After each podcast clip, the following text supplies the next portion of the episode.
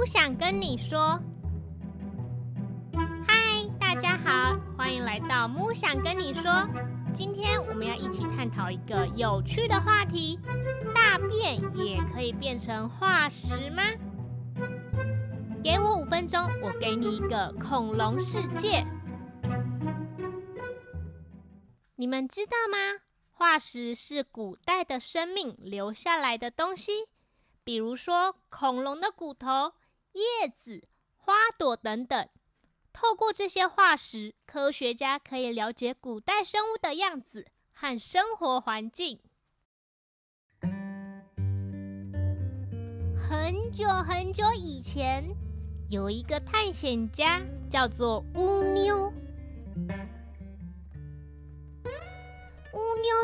平常很喜欢带着地质锤，一个超级坚硬的锤子，到处探险。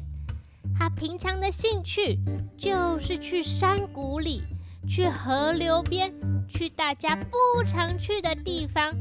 有一天，乌妞来到一个听说有化石的地方，他拿起地质锤，哒哒哒哒的敲击着。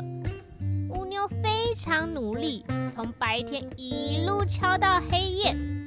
突然间，他敲到一个怪怪的东西，他拿起来仔细端详，看起来长长的，一堆凸起。乌牛觉得好奇怪，这到底是什么东西？嗯，搞不好是一种化石呢。他决定带回去给教授看一看。乌妞把他的发现拿给了凯凯教授。凯凯教授是一位很有名的古生物学家。他仔细端详这块石头，想了很久之后，说：“哎呀，这应该是一块大便的化石哦。不过我没有办法确定这是哪一种动物的大便化石。”乌妞非常惊讶，问凯凯教授：“大便也可以变成化石吗？”凯凯教授说：“当然啊，除了动物的骨头以外，大便也可以成为化石的一部分，因为大便是由食物和细菌组成的。如果条件适宜，它就可以保存下来，变成化石喽。”目前发现最大的肉食动物便便化石。保存在美国南达科他州的便便博物馆。这颗便便化石有七十五公分长，九公斤重。虽然还不能确定是哪一种肉食动物拉出的便便，但是根据大小、组成的元素还有发现的位置，最有可能是暴龙的便便哦。但是。大便要成为化石，需要很多条件。首先，它必须被埋在地底下，不能被风吹走，或是被其他动物破坏。接着，生物或大便本身会被细菌吃光光，什么都不剩。被吃光之后，会在土里面留下洞。接下来会有不同颜色的石头跑进去，沿着那个形状长成我们说的化石。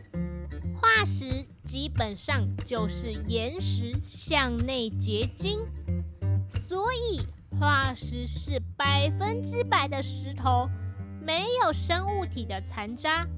最后过了几千万年，甚至是几亿年。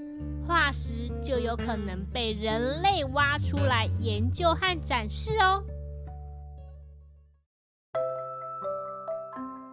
大便还有恐龙脚印的化石，我们会把它归类为生痕化石。